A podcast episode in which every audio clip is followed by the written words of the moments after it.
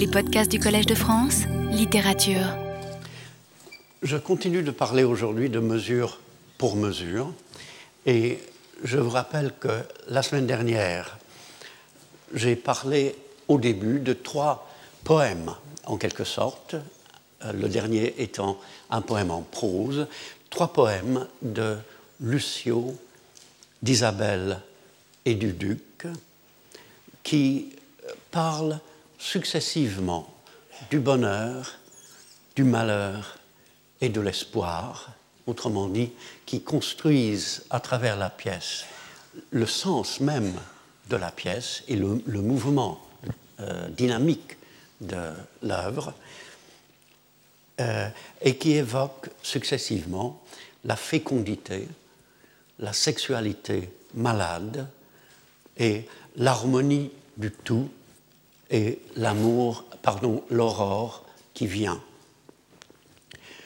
Et euh, j'en ai parlé sous le signe, bien sûr, de Shakespeare, poète, dans le sens le plus simple du mot. Shakespeare qui, à l'intérieur de ses pièces, crée des poèmes qui ne s'annoncent pas comme tels, mais qui se présentent comme tels dès qu'on les écoute. J'ai parlé aussi du passage par les pensées les plus négatives sur la vie vers l'affirmation de la vie. À propos de cette scène célèbre dans la prison entre le duc et Claudio, où le duc semble inciter Claudio par le pessimisme de ce qu'il lui dit et par l'erreur de cette vue mélancolique de la vie qu'il essaie, paraît-il, de lui imposer, euh, il l'incite à euh, réagir et à retrouver euh, goût à la vie. Et j'ai parlé à la fin de, des substitutions dans la pièce. le fait curieux que, à partir du moment où Angelo est mis à la place du duc, il est son lieutenant pendant l'absence apparente du duc de Vienne. À partir de ce moment, il y a d'autres substitutions qui sont, pour ainsi dire, figuratives. Euh, Marianne à la place d'Isabelle dans le lit d'Angelo. La tête d'un certain Ragosin, un condamné à mort, qui est envoyé à Angelo à la place de la tête de Claudio qu'il a demandé. Et puis finalement, dans un passage d'Isabelle qui rappelle euh, Portia dans Le Marchand de Venise, la substitution de Jésus à tous les hommes sur la croix. Et dans ce cas-là, il s'agit plutôt de Shakespeare poète dans le sens de celui qui fait de la poésie, qui ordonne et qui donne forme à toute sa pièce, d'une façon finalement assez intellectuelle on peut s'étonner de trouver dans une pièce de Shakespeare une série de substitutions, un peu comme dans une œuvre un peu moderniste, où on passe de ce genre de substitution à ce genre-là et ensuite à un autre genre. Et en effet, nous sommes conscients dans Mesure pour mesure du poète dans son rôle de penseur. Et pour le suivre, il faut faire les mêmes rapprochements, les mêmes distinctions. Il faut être aussi alerte presque que lui, en se rappelant que rien ne nous est livré comme dans un traité, mais que tout s'incarne dans des situations et des personnages. Lorsque j'en parle, je suis bien obligé de, faire des rapprochements entre certains passages euh, dans la pièce, euh, comme euh, l'intellectuel qui lit la pièce. Mais lorsque nous éprouvons la pièce dans sa dynamique, nous sommes tout à fait conscients du fait qu'il ne s'agit pas d'un discours sur la substitution, un discours sur euh, la loi et le pardon, sur la justice et la miséricorde, etc. Il ne s'agit pas d'un traité, il s'agit d'une pièce où toutes les idées sont incarnées dans les personnages et dans les rapports qu'ils entretiennent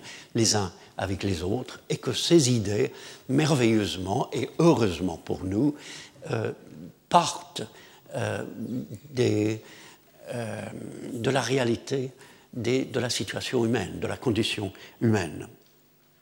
Et ayant vu l'importance des substitutions et de la forme logique qu'elles composent, Marianne pour Isabelle, par exemple, nous pouvons revenir au titre, mesure pour mesure, et le comprendre autrement.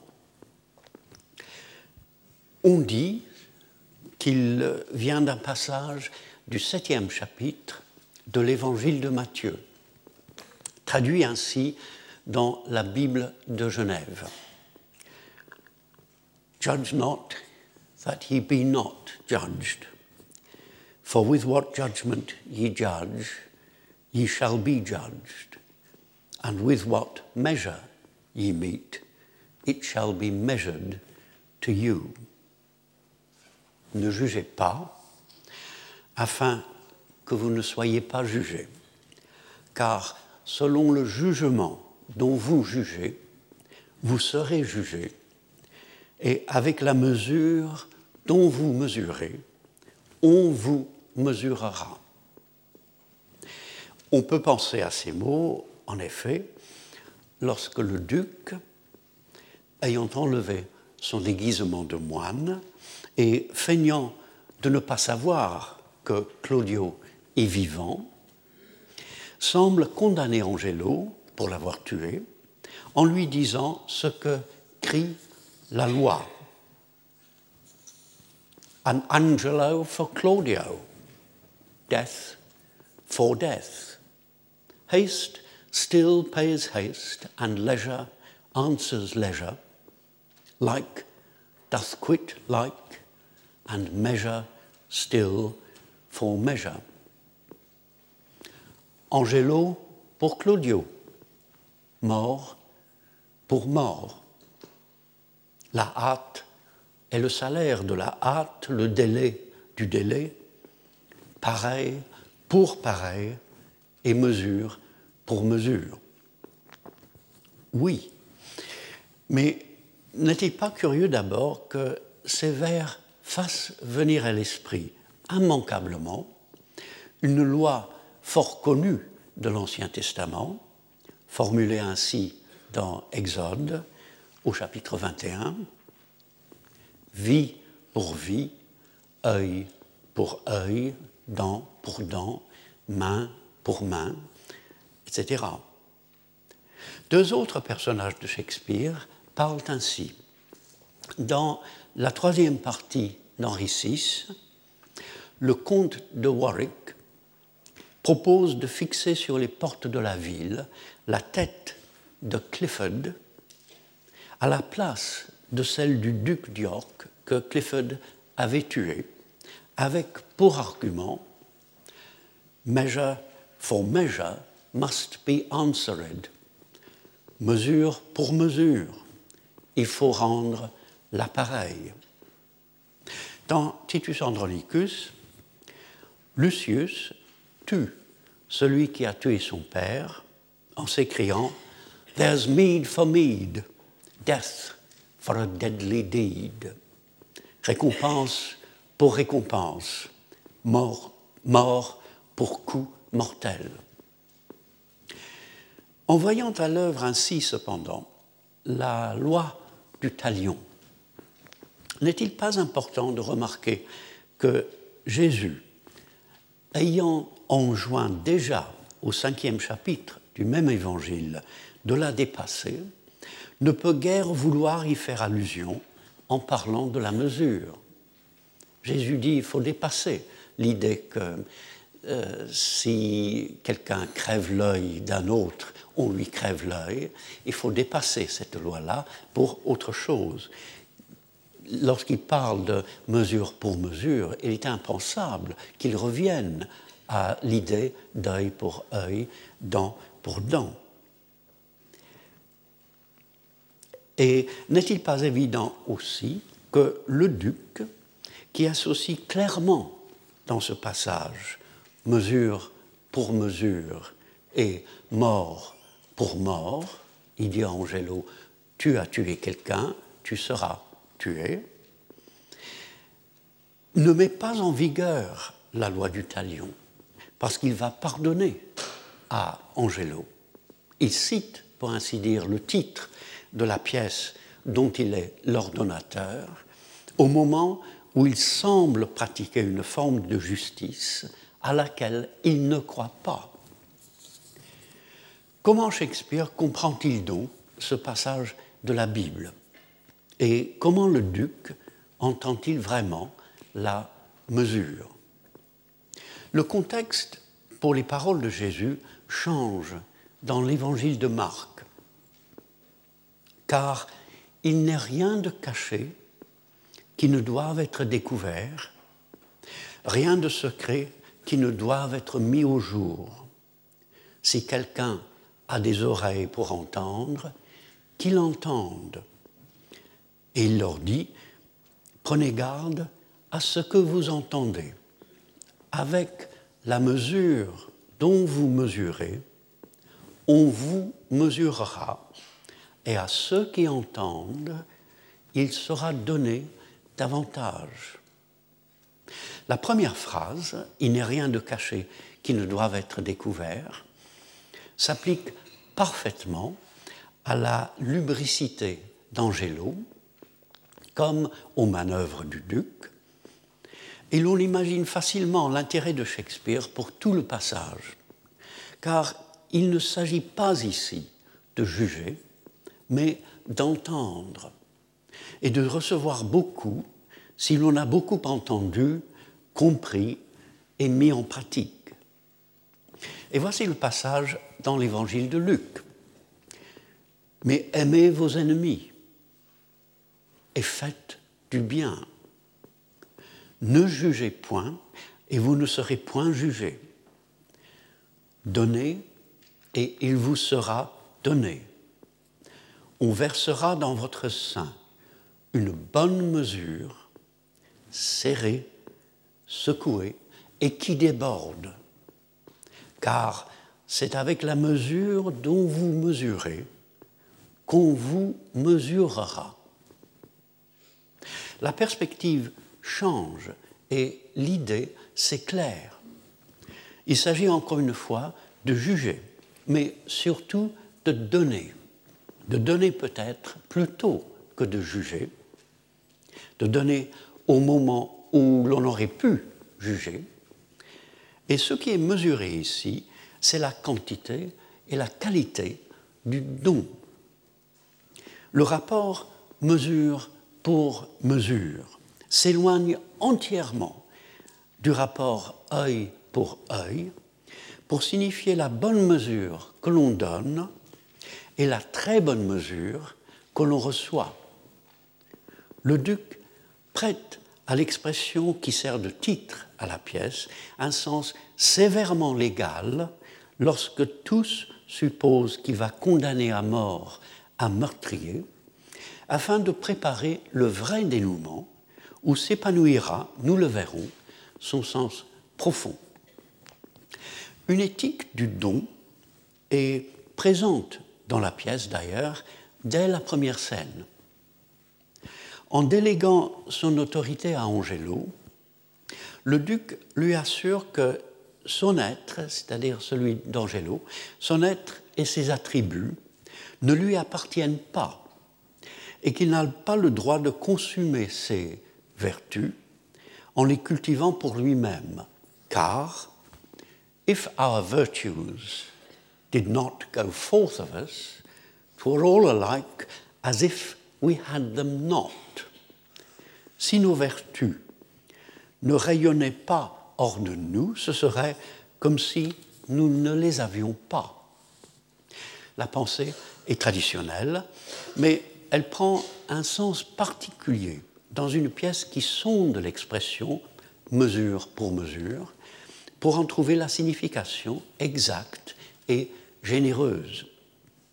Elle rappelle aussi la définition également généreuse de la comédie proposé par Rosaline dans Peine d'amour perdu. Le succès d'une plaisanterie se juge chez celui qui l'entend. Et l'idée des vertus chez Ulysse dans Troilus et Cressida, qui ne se connaissent qu'en rayonnant sur autrui. Elle est importante dans un ouvrage où non seulement Angelo, mais Isabelle aussi, ont une conception purement négative de la morale. Angelo paraît au duc a man of stricture and firm abstinence. Qu'est-ce que c'est bien écrit? Un homme rigide et de grande austérité.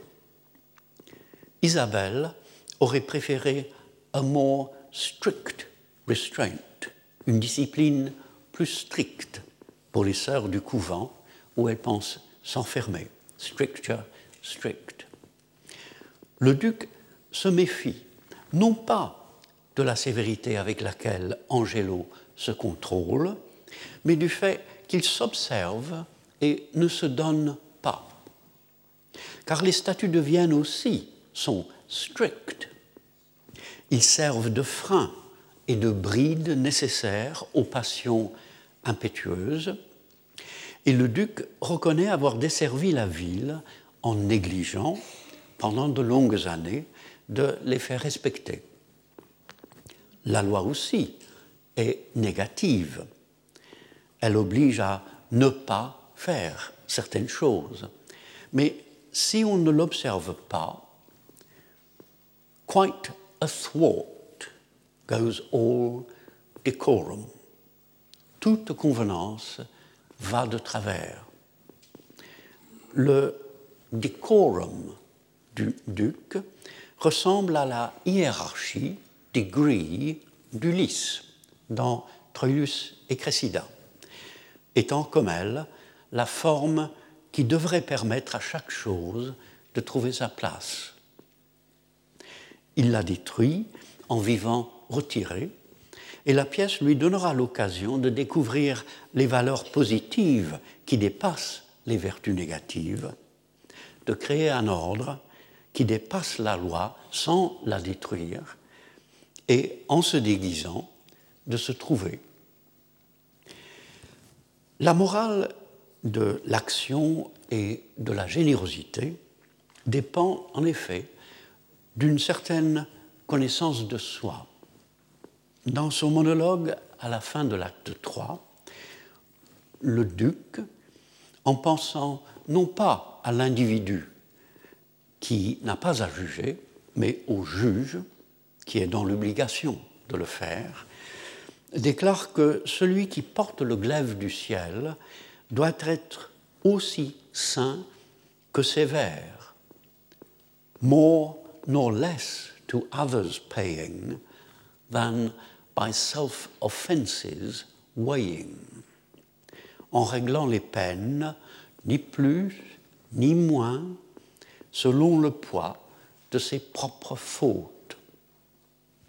Il ne soutient pas que le juge devrait toujours pardonner, mais que l'équité exige qu'il ne soit ni plus sévère, ni moins sévère que ce que lui soufflent ses propres méfaits, selon une autre sorte de mesure pour mesure, fondée sur un équilibrage, pour ainsi dire, subjectif.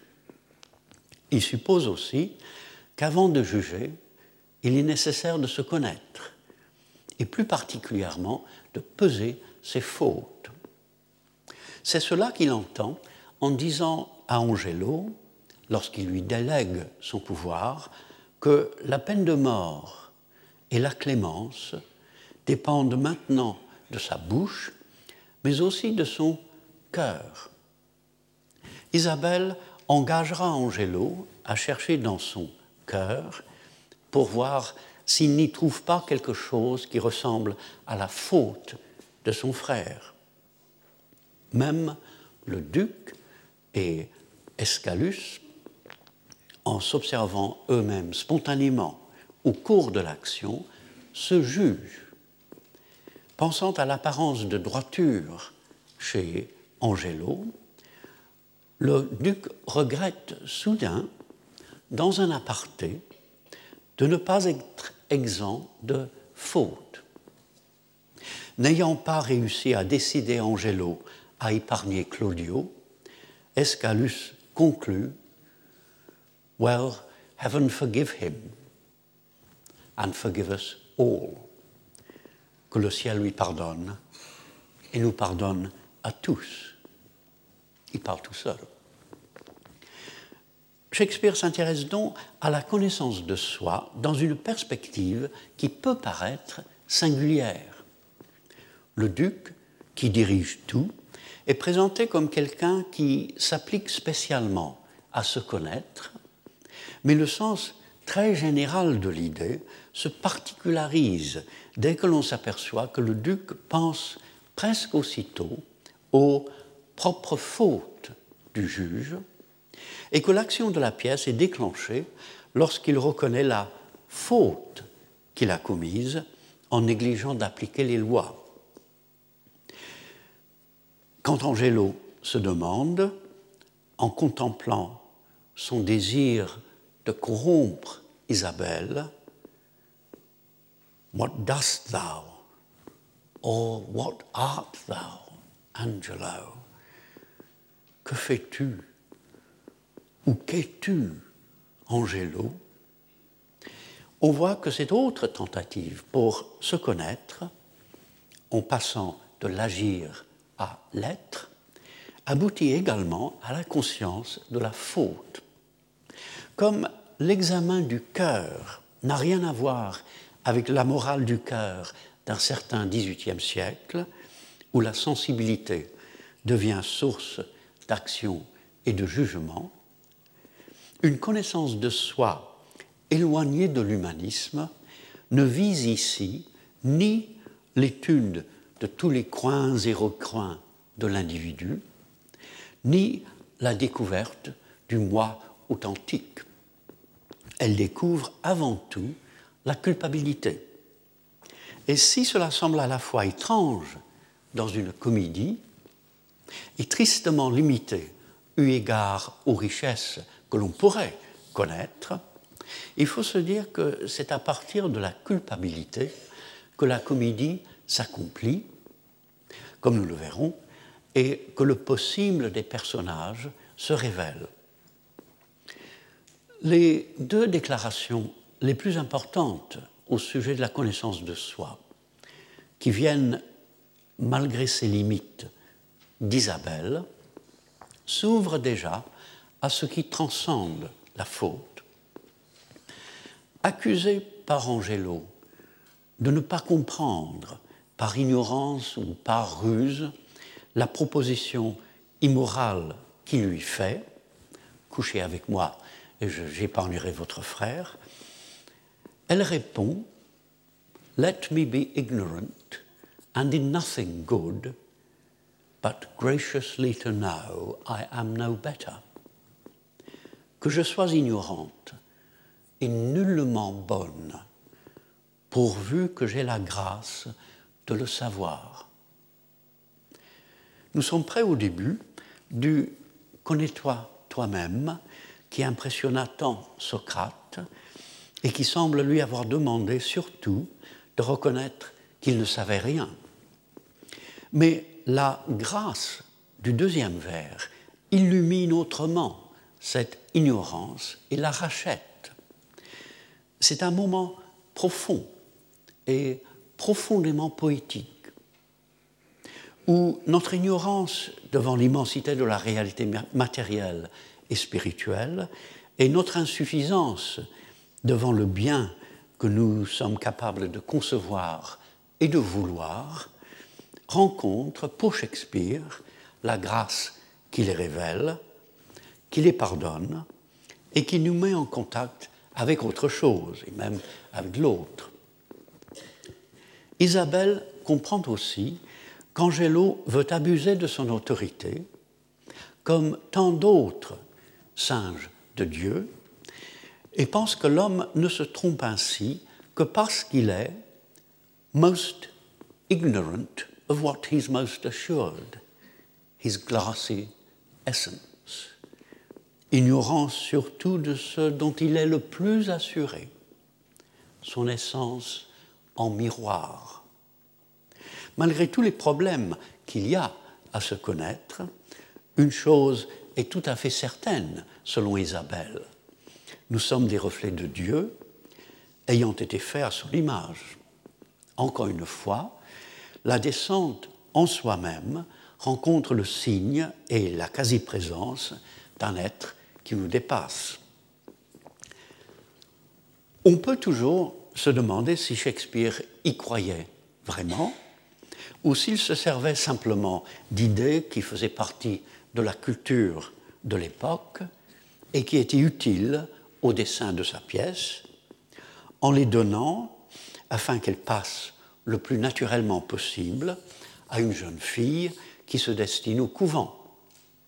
Mais c'est le moment de remarquer encore une fois que Shakespeare ne se contente pas de faire allusion à des récits et des paraboles que l'on peut citer sans être chrétien, comme on peut introduire dans un ouvrage Apollon et Daphné, ou Vénus et Adonis, sans croire le moins du monde au dieu de l'Olympe. Comme il semble avoir examiné soigneusement dans les évangiles synoptiques trois versions des paroles de Jésus sur mesure pour mesure, il donne à certains personnages des pensées ouvertement théologiques d'une étonnante précision.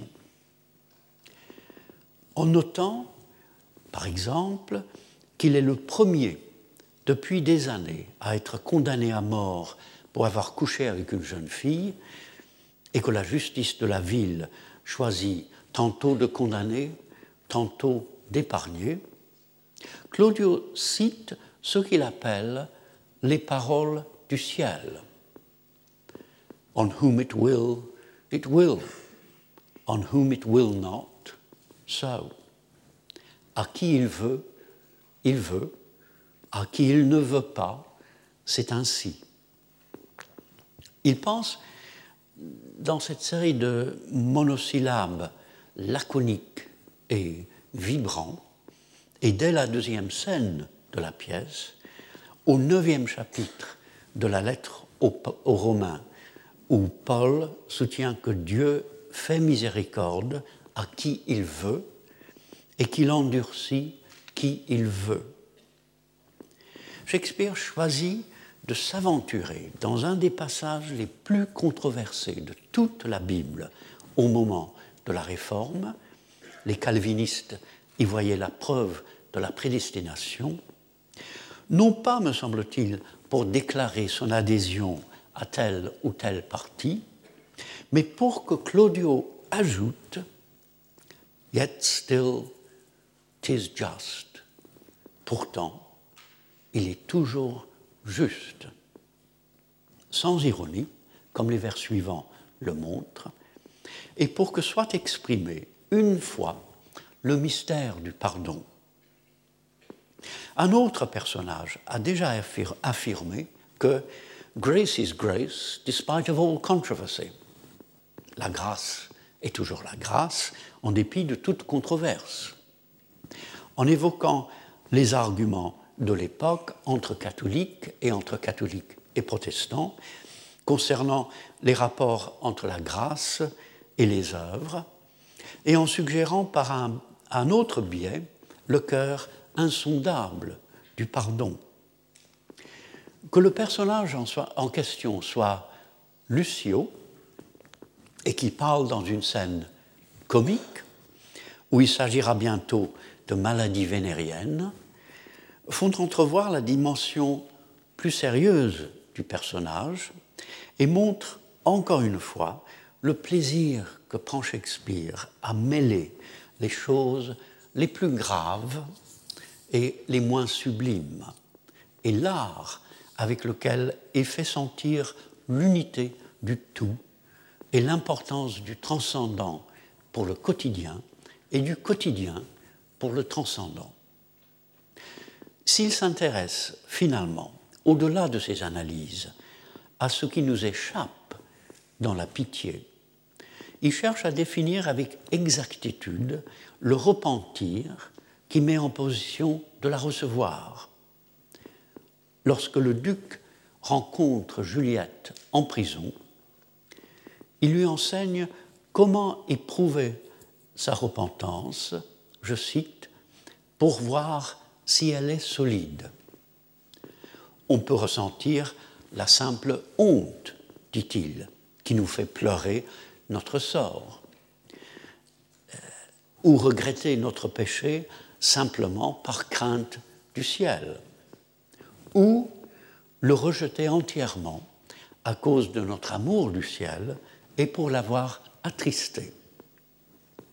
Juliette le comprend, répond qu'elle se repent de sa faute parce que c'est un mal. Il est curieux de rencontrer ce passage presque technique dans une pièce de théâtre. Et il ne faut pas conclure que le duc, déguisé en moine, parle ainsi parce que Shakespeare imite la vie ou tend un miroir à la nature, et que c'est comme cela, en effet, que les moines expliquent le repentir aux gens qu'ils confessent. Le duc parle en son propre nom et prépare les jugements qu'il rendra au dénouement, en s'assurant de l'état d'esprit d'une des personnes concernées. J'ai toujours insisté sur le fait que Shakespeare laisse le spectateur ou lecteur libre de comprendre ses pièces comme il le veut, et que s'il inclut des passages spécifiquement chrétiens, ceux-ci n'orientent pas nécessairement notre lecture. Il n'écrit pas comme Corneille dans Polyeucte, par exemple. Mesure pour mesure est néanmoins une exception car l'interprétation chrétienne de la pièce, si elle ne s'impose pas, se fait vigoureusement sentir. Le dénouement est organisé avec la précision d'une horloge pour que l'on soit sensible à la fois au pouvoir de l'art qui, en créant de l'ordre dans un monde apparemment désordonné, fait désirer un ordre parfait, et aux forces de la vie qui s'affirment progressivement, et pour que le climax soit en même temps théâtral et vital. Shakespeare attire même l'attention sur sa façon de procéder en faisant dire au duc qu'il jugera Angelo by cold gradation and well-balanced form, par une froide gradation et selon les formes. Le jugement se fera par, par degrés. Le duc, qui fait semblant de revenir d'un voyage et de tout ignorer de ce qui s'est passé, feindra de ne pas croire les accusations de punir Angelo en l'obligeant seulement à épouser Marianne, puis de le condamner à mort, avant de révéler que Claudio est vivant et qu'Angelo peut vivre. Il sera froid, puisqu'à chaque étape, le duc éprouvera implacablement l'accusé. Les formes seront celles de la justice, que la justice observe. Plaidoirie, témoignage, jugement. Le vers fait penser aussi cependant à la well-balanced form, à la forme bien équilibrée du dernier acte, et aux moments successifs s'imbriquant les uns dans les autres, où se révéleront Angelo, Marianne, Isabelle et Lucio. Le rôle d'Angelo dans le dénouement est d'abord de se défendre comme n'importe quel homme aux abois, en maintenant ses mensonges, avec l'approbation apparente du duc, qui se déclare à maintes reprises convaincu de son innocence. Ensuite, d'avouer quand il ne peut faire autrement, et de prier dans sa honte d'être condamné aussitôt à mourir. Puis de se repentir véritablement, selon la définition de la repentance donnée par le duc au moment où il examinait la conscience de Juliette. Escalus lui dit qu'il est sorry de voir faillir un homme qui paraissait si éclairé et si sage. Et Angelo lui répond I am sorry that such sorrow I procure. Je suis triste de créer une telle tristesse. Le duc avait distingué entre la sorrow que l'on ressent pour soi-même et celle salutaire que l'on ressent pour autrui. Angelo reconnaît finalement avoir mérité la mort et demande la mort plutôt que le pardon. Il fallait ce changement profond chez Angelo, qui n'est plus satisfait de sa prétendue perfection, dans une totale inconscience de soi, mais qui commence à connaître à la fois sa faute et sa capacité de la rejeter, car il contribue à l'œuvre de la comédie, à l'approfondissement de certains personnages. Marianne entre en scène voilée. Marianne est la fiancée délaissée d'Angelo, qui a couché avec lui à l'insu d'Angelo.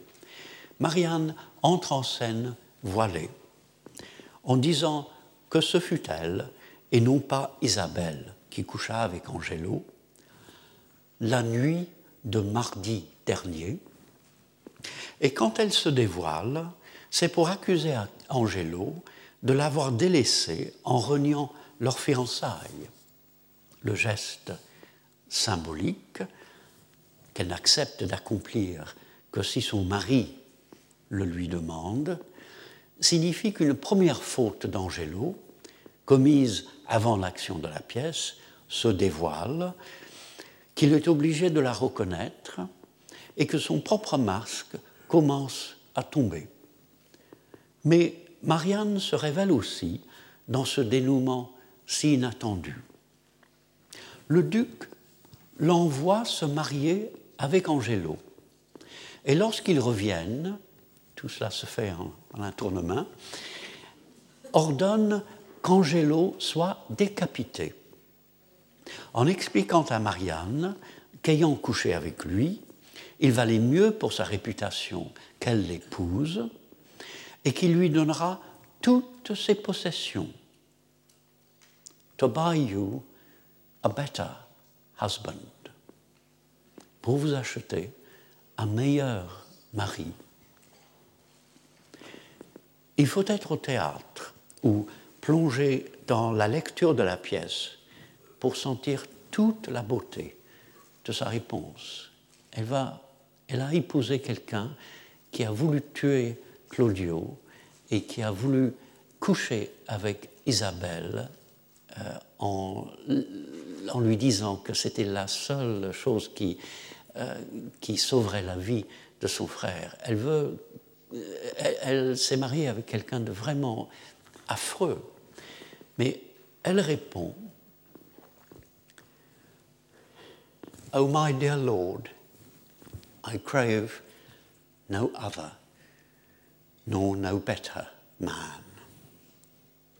Oh mon cher Seigneur, je n'en veux pas d'autre ni de meilleur. C'est si simple et si bref, mais c'est aussi un des moments les plus chargés de la pièce. Le poète, en Shakespeare, choisit presque toujours d'être simple et bref lorsqu'un personnage trouve en soi quelque chose de fondamental. Il lui donne également, comme ici, des monosyllabes ou presque, et des mots qui viennent exclusivement de la couche profonde, germanique de la langue. Marianne trouve la profondeur de son amour en se donnant à Angelo tel qu'il est et sans mesure. devant ce débordement d'amour, et après avoir laissé vivre Angelo, le duc lui dit par deux fois d'aimer sa femme. Tout culmine, bien évidemment, en Isabelle. Voyant que le duc refuse d'épargner Angelo, Marianne s'agenouille et demande à Isabelle de s'agenouiller aussi. Isabelle, qui croit qu'Angelo a fait tuer son frère, ne réagit pas. Marianne continue de la supplier. Et après le troisième appel, le duc s'interpose. He dies for Claudio's death. Il meurt pour la mort de Claudio. On voit que le duc cache à Isabelle le fait que son frère est vivant, afin de lui donner une raison très forte de ne pas pardonner, en désirant vivement qu'elle pardonne malgré tout. Ne voit-on pas aussi qu'il évoque pour la dernière fois la formule mesure pour mesure dans le sens de œil pour œil Il meurt pour la mort de Claudio. Au moment même où Isabelle va en trouver le sens véritable en pardonnant sans mesure et en se donnant entièrement dans son pardon. Car c'est au mot Claudio's death qu'elle s'agenouille et qu'elle prie le duc de gracier Angelo. Isabelle entend le duc pour rappeler la discussion de ce qui est dit de la mesure dans l'évangile de Marc. Elle apprend aussi que le pardon n'est pas une affaire de bons sentiments, mais qu'il coûte. Et Lucio, l'original irrépressible, qui est, le dernier à être pardonné. Dans une pièce où même le personnage d'Angelo est simple, dans le sens qu'il est parfaitement vertueux, quoique de façon négative, avant de se trouver devant une tentation très particulière, la vertu même d'Isabelle, Lucio promène d'acte en acte sa complexité bien humaine. Je suppose que les critiques s'étonnent de son caractère multidimensionnel, soit parce qu'ils ne se connaissent pas eux-mêmes, soit pour être plus généreux, parce que nous nous attendons à ce qu'une œuvre d'art, qui est nécessairement limitée et qui cherche volontairement l'unité d'une forme, supprime les choses trop disparates afin de ramener le désordre à l'ordre. Lucio se réjouit avec malveillance de l'arrestation de Pompée, semble avoir dénoncé Madame Overdon, qui tient d'une maison close, invente des calomnies contre le duc par une sorte de méchanceté gratuite et infantile, et finalement ne peut s'empêcher de s'adresser ainsi à Isabelle, qu'il pense être religieuse. Salut Vierge, si vous l'êtes. Mais il se donne du mal pour sauver Claudio, accompagne Isabelle lorsqu'elle plaide en sa faveur et laisse parler soudain, à certains moments, cette autre couche de son être. Par ma foi, Isabelle, j'aimais ton frère. Sa punition sera d'être contrainte à épouser la prostituée qui a eu un enfant de lui pour qu'il contribue à l'exaltation, à la fin de la pièce, du mariage, de l'engendrement et de la fertilité et la multiplicité de la nature. Il sert de présence comique dans le dénouement, ou plutôt le comique de ses actions et de ses paroles accompagne et complète la comédie profonde qui s'accomplit devant ses yeux. Et par son incapacité de se taire, ses commentaires, commentaires incessants et drôles, et le fait que, même sauvé de la peine de mort que le duc lui avait imposée pendant un moment, il continue de parler et de protester. Me marier à une putain, monseigneur, c'est la peine forte et dure, le fouet et la pendaison. Ce sont presque les derniers mots de la pièce. Il garde vivant, avec Pompée, Madame Overdone et même le policier Elbow, un fond d'anarchie sans, lequel l'ordre du duc serait oppressif, l'ordre de la pièce irréel et l'ordre spirituel créé par la repentance, l'amour et le pardon incomplet.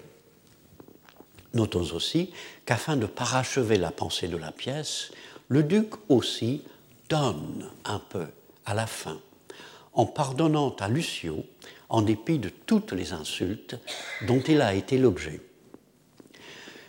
Mesure pour mesure n'est d'aucune manière une pièce problématique. C'est une comédie qui se termine au niveau le plus simple par quatre mariages. Angelo avec Marianne, Claudio avec Juliette, le duc avec Isabelle, et pour la bonne mesure, Lucio avec une prostituée, non pas pour obéir à la loi du genre, mais pour que soit affirmé l'amour et la vie. Elle atteint l'émerveillement où s'accomplit la comédie shakespearienne, dans l'amour inébranlablement dévoué de Marianne et dans le pardon sacrifiel, sacrifiel et parfaitement altruiste d'Isabelle. Les moments forts pour les spectateurs étant concentrés respectivement dans un vers, je n'en vois pas d'autre, ni de meilleur, et dans un geste, un agenouillement. La comédie cherche à dépasser le monde déchu, tel que le décrit le duc au moment où Escalus demande au moine, qui fait semblant d'arriver d'Italie, s'il a des nouvelles à raconter, et où le moine, c'est-à-dire le duc, répond par un tableau désolant du dépérissement de tout, bonté, vérité, sagesse, en ajoutant que cette nouvelle est à la fois très ancienne et de tous les jours. Quand Marianne dit, par exemple, pour appuyer ses déclarations au sujet d'Angelo, As there comes light from heaven and words from breath, as there is sense in truth and truth in virtue, comme la lumière vient du ciel et la parole du souffle, comme la raison est dans la vérité, la vérité dans la vertu, elle évoque toute une réalité matérielle, corporelle, intellectuelle et morale, et religieuse aussi, s'il s'agit également l'illumination du ciel, qui transcende la misère que la pièce a révélée. Aussitôt après cette allusion à la terre baignée de lumière et aux grandes abstractions que sont la raison, la vérité et la vertu, elle parle de la nuit de mardi dernier. Shakespeare voulant, me semble-t-il, que le sublime et le quotidien se rejoignent et que le quotidien, y compris aussi le garden house, le pavillon de jardin où Marianne et Angelo ont fait l'amour, participe des choses permanentes et salutaires. Puis Claudio, que presque tous croient mort, entre en scène, le visage couvert, avant d'être révélé à l'étonnement général.